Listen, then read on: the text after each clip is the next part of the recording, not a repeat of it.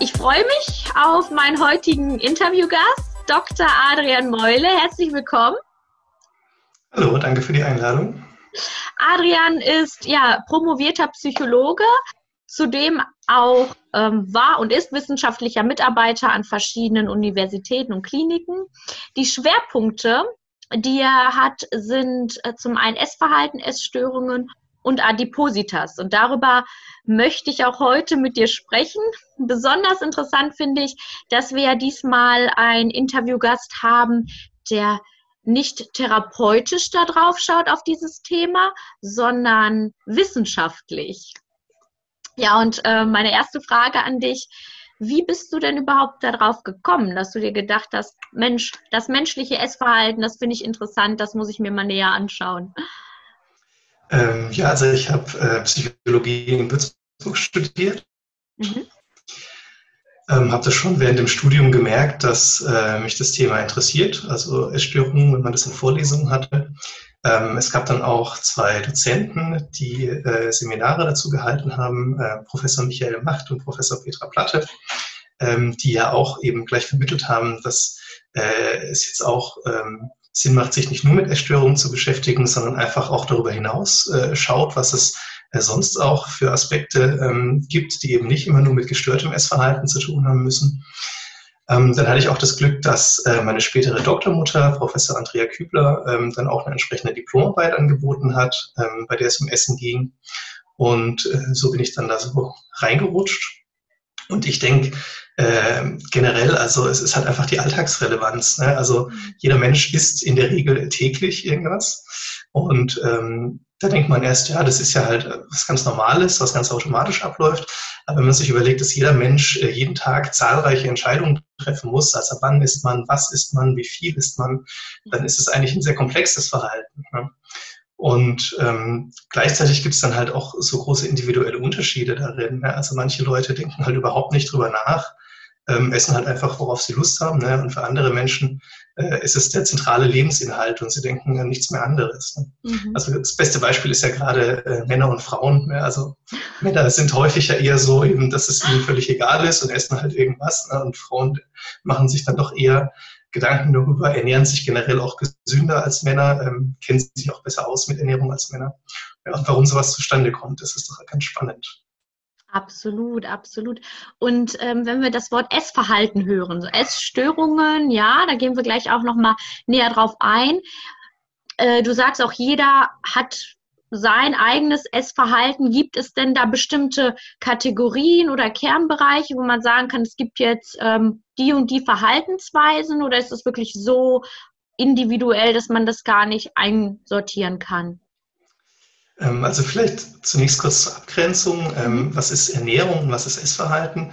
Also weil Ernährung ist für mich halt eher so aus der Sicht der Ernährungswissenschaften. Ne? Also da geht es ja dann darum, wie viel Makronährstoffe und Mikronährstoffe haben bestimmte Nahrungsmittel und wie viel sollte man von denen essen und so weiter. Und äh, Essverhalten ist halt dann eher so die psychologische Sichtweise auf das Essen. Ähm, also eben zum Beispiel äh, Portionsgrößen, dass man mehr isst, wenn die Portionen größer sind oder äh, die Beleuchtung im Raum, dass man schneller ist, wenn man, äh, wenn es grell beleuchtet ist. Deswegen ist es bei McDonalds immer so grell beleuchtet. Äh, und solche Dinge. Mhm. Ähm, aber was eben ein so ein ganz zentraler Aspekt ist, dass man sich eben mit verschiedenen Essverhaltensstilen beschäftigt, ähm, also individuelle Unterschiede äh, im Essverhalten und äh, ja, hier gibt es eine, eine, ganze Reihe, äh, die hier zu nennen sind. Also nur mal ein paar Beispiele zu nennen. Äh, man beschäftigt sich viel mit restriktivem oder gezügeltem Essverhalten, bei dem es also darum geht, dass Menschen äh, den Wunsch haben, ihre Nahrungszufuhr einzuschränken, wobei sie langfristig da meistens eher weniger erfolgreich sind. Ähm, dann ist ein großes Thema das emotionale Essverhalten. Ähm, also dass eben manche Menschen, manchen Menschen das äh, Essverhalten eher durch Emotionen äh, bestimmt wird und bei anderen eher weniger. Ähm, wobei auch die Art der Emotionen da einen großen Unterschied spielen kann. Also bei manchen Emotionen, wie zum Beispiel Traurigkeit, berichten die meisten Menschen eher, dass sie mehr essen als sonst. Mhm. Ähm, eben aus Gründen der Emotionsregulation. Ja, man fühlt sich schlecht, dann isst man was und dann hofft man, dass es einem besser geht. Ähm, aber es gibt genauso Emotionen, bei denen es genau andersrum ist. Also zum Beispiel Emotionen, die eher so mit körperlicher Aktivierung einhergehen ähm, wie, wie jetzt Ärger oder Ängstlichkeit, die führen eher dazu, dass man weniger isst als sonst. Ähm, ein weiterer äh, zentraler Essensstil ähm, ist das externe Essverhalten. Ähm, hier geht es darum, dass eben bei manchen Menschen die äh, Nahrungsregulation weniger durch internale Signale bestimmt wird, also weniger durch Hunger und Sättigung, sondern eher durch externe Reize. Dass also einfach, wenn man Nahrungsmittel sieht oder riecht, dass dadurch ein starkes Verlangen ausgelöst wird, ähm, dieses Nahrungsmittel auch zu essen. Ähm, ja, und so äh, gäbe es noch zahlreiche weitere Beispiele. Die, die ich jetzt genannt habe, die gehen eher so in die, Recht, in die Richtung äh, zu viel oder zu wenig essen. Mhm, mhm. ähm, es gibt aber auch ähm, gerade so in den letzten 20 Jahren äh, viel Forschung zu einem relativ neuen Forschungsthema, ähm, das orthorektische Ernährungsverhalten. Ähm, da geht es also um Menschen, die sich ähm, besonders gesund ernähren möchten, also möglichst nur gesunde Nahrungsmittel essen möchten. Das heißt, da würde es dann weniger um die Quantität gehen der Nahrungsaufnahme, sondern eher um die Qualität. Und ja, da, da wird zum Beispiel jetzt auch in den letzten Jahren sehr kontrovers diskutiert, ob das dann in der Extremform, also wenn man das wirklich extrem betreibt und eventuell dann auch äh, negative Konsequenzen erlebt, wie äh, soziale oder, oder körperliche Art, ähm, ob das dann tatsächlich auch eine neue eigenständige Essstörung sein kann oder ob sich das vielleicht von existierenden Essstörungen gar nicht so gut abgrenzen lässt.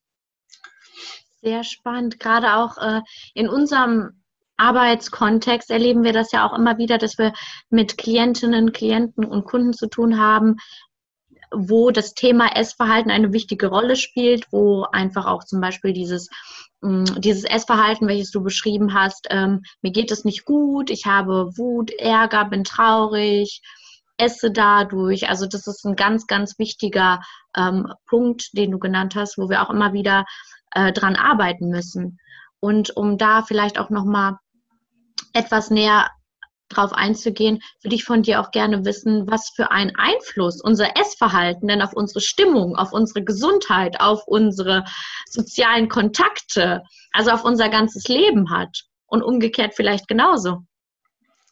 Äh, ja, natürlich äh, sehr, sehr große Auswirkungen. Also äh, gerade wenn es um Gesundheit geht, ist natürlich ganz klar, wenn man über eine längere Zeit zu wenig isst oder zu einseitig isst, dann kann das natürlich zu Mangelerscheinungen führen oder zu Untergewicht. Wenn man über eine längere Zeit äh, zu viel Kalorien zu sich nimmt, dann äh, resultiert daraus natürlich Übergewicht oder eventuell sogar Adipositas, also extremes Übergewicht mit einem Body Mass Index von über 30, mhm. was dann mit zahlreichen äh, Folgeerkrankungen einhergehen kann. Von daher ist Essen natürlich ein ganz äh, zentraler äh, Bestandteil, äh, der die Gesundheit bestimmt. Ne? Äh, klar, Effekte auf die Stimmung ähm, gibt es natürlich auch. Also wenn man jetzt sich das kurzfristig anschaut, äh, hat Essen in, in, der Regel natürlich eher positive Effekte, ne, also belohnende Effekte. Man fühlt sich einfach satt und zufrieden nach dem Essen. Kann natürlich aber genauso negative Effekte haben, beispielsweise wenn man Schuldgefühle empfindet. Äh, gerade eben Menschen, die versuchen, ähm, ihre Nahrungszufuhr einzuschränken oder auf bestimmte Nahrungsmittel zu verzichten und sie dann eben trotzdem essen oder zu viel äh, mehr essen, als sie äh, wollten ursprünglich, ähm, dann kann es natürlich auch die Stimmung äh, mindern, das Essen. Ähm, wenn man sich jetzt äh, überlegt, was, was gibt es da langfristig für Zusammenhänge, ähm, hier weiß man, äh, dass sowohl bei Menschen mit Untergewicht als auch bei Menschen mit Übergewicht ähm, ist die Prävalenz von affektiven Störungen beispielsweise höher, also wie zum Beispiel Depressionen.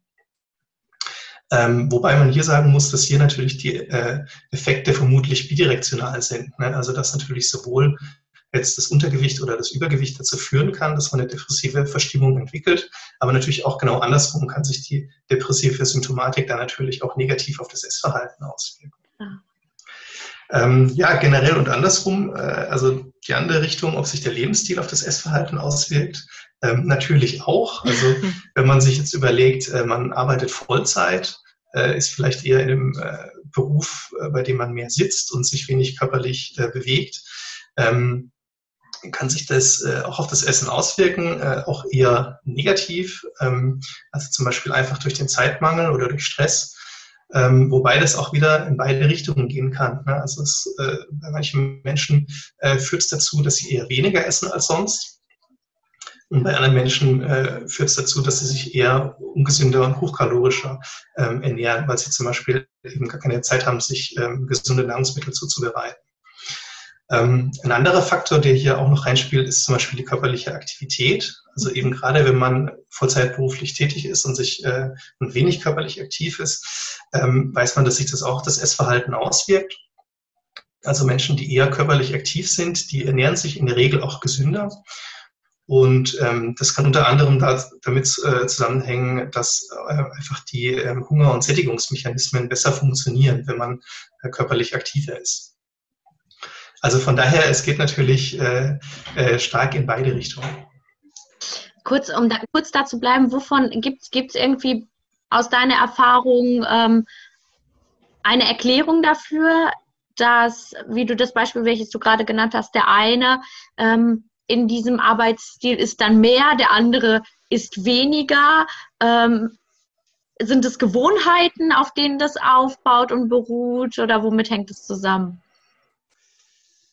Ja, also das kann man schwer sagen. Also, es, äh, also ich äh, kann erst mal sagen, dass es halt diese individuellen Unterschiede gibt, aber mhm. was jetzt genau bestimmt, wann es in die eine Richtung geht und wann in die andere, da gibt es natürlich dann wiederum zahlreiche Faktoren, die das bestimmen. Mhm. Also um nur ein Beispiel äh, zu nennen, äh, wir haben eine Studie gemacht mit, äh, bei, bei, bei, der wir Raucher und Nichtraucher untersucht haben. Ähm, und da war es eben so, dass eben äh, Raucher, die eben berichtet haben, die so viel Stress erleben, die haben eher weniger gegessen als sonst, wenn sie Stress erlebt haben und er hat ein entsprechend dann niedrigeres Körpergewicht. Ähm, und Nichtraucher, bei denen war es genau andersrum. Also Nichtraucher haben eher berichtet, bei Stress mehr zu essen, hatten dann auch ein höheres Körpergewicht. Und es macht ja voll Sinn, ne? weil Raucher, wenn sie gestresst sind, die rauchen halt eher. Ja, klar. Und äh, das beißt sich dann ein bisschen mit der Nahrungsaufnahme. Okay. Verstehe. Wir haben auch gerade kurz über so Extreme gesprochen. Extremes Untergewicht, Übergewicht. Ab wann sprechen wir denn von einer Essstörung? Ähm, ich denke, es macht Sinn, wenn man sich äh, da einfach überlegt, was, sind, was ist generell die Definition von einer psychischen Erkrankung. Ja, weil mhm. Essstörungen sind psychische Erkrankungen. Ähm, und hier gibt es zwei ganz wesentliche Merkmale. Einmal ähm, gibt es, äh, besteht ein Verhalten, das von der Norm abweicht, ja? also ein, ein abnormales Verhalten, was die meisten Menschen nicht zeigen. Und ein zweites wichtiges Merkmal ist aber, dass dieses Verhalten dann auch zu einer klinisch signifikanten Beeinträchtigung führt. Also zum Beispiel ganz objektiv, es treten körperliche Folgeerscheinungen auf, die auf jeden Fall auf dieses Verhalten zurückzuführen äh, sind. Oder es besteht auch einfach ein subjektiver Leidensdruck aufgrund des Verhaltens. Und eben jetzt auf Essstörungen bezogen, bezieht sich eben das Verhalten einfach auf das Essverhalten. Das heißt, es kann dann bedeuten, dass man eben übermäßig wenig, wenig oder übermäßig viel isst. Ähm, und dann führt dieses Verhalten eben, wie gesagt, entweder zu äh, körperlichen Folgen oder man leidet einfach subjektiv drunter. Und welche, welche unterschiedlichen Formen von Essstörungen gibt es denn? Äh, da gibt es sehr viele, ja. wobei vermutlich in der Allgemeinbevölkerung äh, nur zwei bekannt sind, äh, nämlich die Anorexia nervosa und die Bulimia nervosa. Mhm. Ähm, bei der Anorexie, also bei der Magersucht, ähm, kommt es zu einer eingeschränkten Nahrungsaufnahme und in der Regel eben dann äh, zu Untergewicht. Es ist jetzt aber nicht so, dass jetzt jeder, der untergewichtig ist, auch gleichzeitig Magersucht hat, sondern es kommen noch zwei ganz wesentliche Merkmale dazu, nämlich dass äh, einmal eine Angst davor besteht, ähm, zuzunehmen, obwohl man eigentlich ein geringes Gewicht schon hat. Und einmal, dass eine Körperschemastörung besteht. Das heißt, äh, der Körper wird als zu dick wahrgenommen, obwohl es objektiv eigentlich nicht ist. Und nur wenn diese Kriterien alle erfüllt sind, spricht man dann auch von einer Anorexie. Ähm, bei der Bulimie ähm, ist es so, dass äh, regelmäßige Essanfälle auftreten. Ähm, hier ist ganz wichtig, dass äh, wie ein Essanfall definiert ist. Nämlich einmal geht es hier darum, dass man eine große Nahrungsmenge isst, und zwar eine Nahrungsmenge, die größer ist, als andere Menschen unter ähnlichen Umständen in einem ähnlichen Zeitraum essen würden. Mhm. Also Beispiel, man geht zu einem All-You-Can-Eat-Buffet äh, hier würden ja die meisten Menschen sagen, okay, jetzt esse ich so viel wie möglich, dass sich das Geld gelohnt hat. Ne? Also das wäre jetzt kein Essanfall, weil eben die meisten Menschen hier dann viel essen würden. Ne? Mhm. Also das ist äh, eine ganz wichtige Abgrenzung. Und ein zweiter wichtiges Definitionsmerkmal ist, ähm, dass ein Kontrollverlust erlebt wird, also dass es ähm, dass man das Gefühl hat, man kann nicht mehr aufhören mit dem Essen. Ja? Und nur wenn diese zwei ähm, Bedingungen erfüllt sind, dann würde man von einem Essanfall sprechen.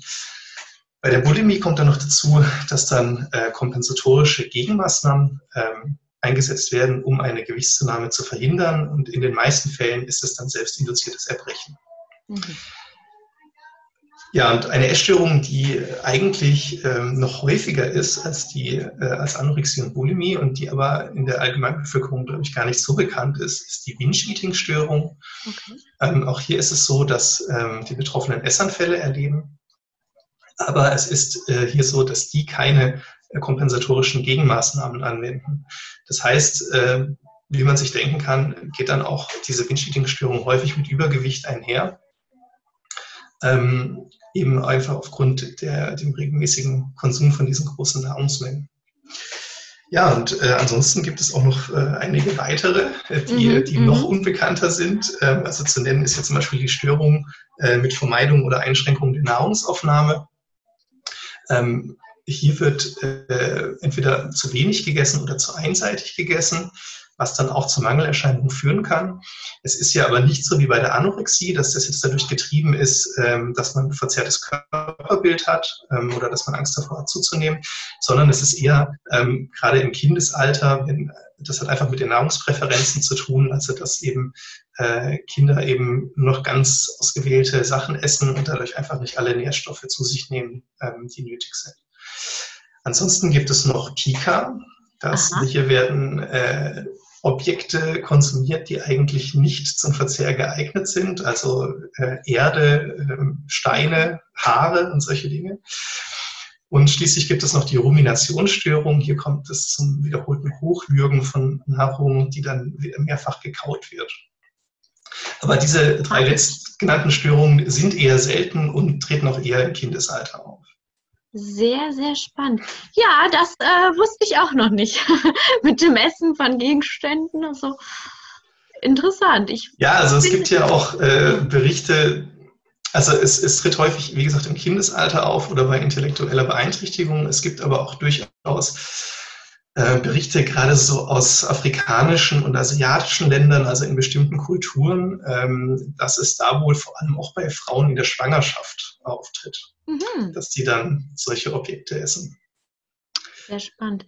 Da interessiert mich natürlich auch, äh, welche Auswirkungen Essstörungen auf äh, den sozialen Bereich vor allen Dingen haben, weil ich glaube, so körperliche Folgen können wir uns alle denken, psychische Folgen. Ich finde den sozialen Bereich ganz spannend und ich möchte da auch gerne mal einen Punkt einwerfen, wo du ähm, vielleicht auch mal deine Perspektive zu schilderst. Ich glaube, der könnte auch polarisieren, aber ich habe das auch äh, oft erlebt, dass beispielsweise Leute zu mir kamen, ähm, also ich neige auch dazu, wenn viel los ist, dass ich dann auch mal nicht dran denke und dann mal zwei, drei Kilo zu wenig äh, auf den Rippen habe und dann immer natürlich mit dem Finger drauf gezeigt wurde, Mensch, Kind, du musst doch was essen, das sieht doch nicht gesund aus. Aber andererseits, wenn wir uns mal die andere Richtung anschauen, wo ich mich gefragt habe, hm, okay, aber massives Übergewicht kann ja auch nicht gesund sein. Und da haben wir aber noch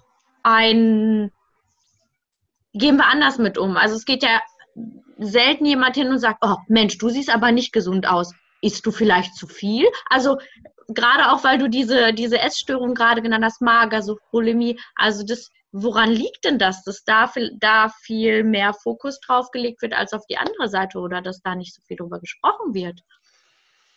Ähm, also ich denke, zum einen äh, muss man sagen, äh, inzwischen ist es ja so, also zum Beispiel in Deutschland, dass ja mehr als die Hälfte der Menschen ist ja übergewichtig schon. Mhm. Ne? Das heißt, es ist eigentlich äh, gar nicht mehr normal, Normalgewicht zu haben, ne? sondern mhm. es ist eigentlich fast schon normal, ein bisschen Übergewicht zu haben.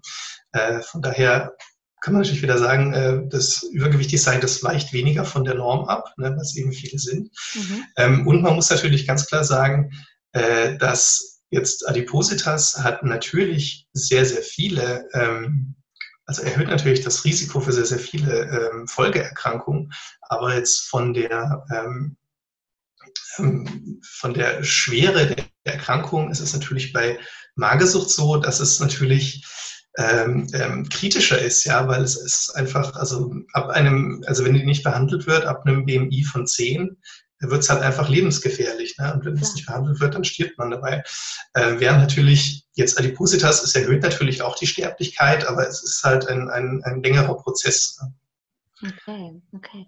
Und wenn wir uns mal ähm, jetzt immer noch im sozialen Bereich bleiben, weil ich glaube, das äh, ist ganz spannend. Gerade auch in der Arbeit mit unseren äh, Kundinnen erleben wir das ja auch immer wieder, dass viel gar nicht mehr möglich ist, was, was dann was dann Menschen äh, machen, also Essverhalten, Essstörungen unabhängig von dem, von dem Gewicht, wo wir jetzt gerade waren, sondern einfach auch wirklich ähm, ja, soziale Kontakte, die nicht mehr gepflegt werden können. Ich erlebe dann auch immer wieder, dass, dass so Rückzugstendenzen bestehen oder mir auch Menschen sagen, ja, ich kann daran nicht teilnehmen. Und ähm, ich glaube, das ist ein Punkt, ein Punkt, der einem gar nicht so ähm, bewusst ist neben den körperlichen und den äh, psychischen Folgen, wie eingeschränkt der soziale Bereich auch sein kann. Ne? Genau, ja, also äh, es kann natürlich zu einem sozialen Rückzug kommen äh, im Rahmen einer Essstörung. Ähm, und ja, also ich zum Beispiel, also ich habe es ja vorhin schon angesprochen, ne, es äh, besteht auch eine hohe, hohe Rate an Komorbiditäten, also an anderen psychischen Erkrankungen ähm, und äh, vorwiegend die Depression. Mhm. Ähm, die dadurch entsteht. Und ähm, das äh, hilft natürlich dann auch nicht dabei, ne, das, äh, den, den Alltag zu bewältigen, sondern ja. eben, man zieht sich eher eben noch zurück. Ja. Was hast du denn in deiner Erfahrung jetzt so mitgenommen? Was sind denn die besten Therapieformen bei Essstörungen oder die häufigsten? Ähm, ja, also ganz äh, allgemein gesprochen ähm, ist es einfach die Psychotherapie. Ja. Mhm. Ähm, Wobei man sagen muss, dass jetzt bei einer Anorexie würde man äh, die eher ähm, stationär durchführen.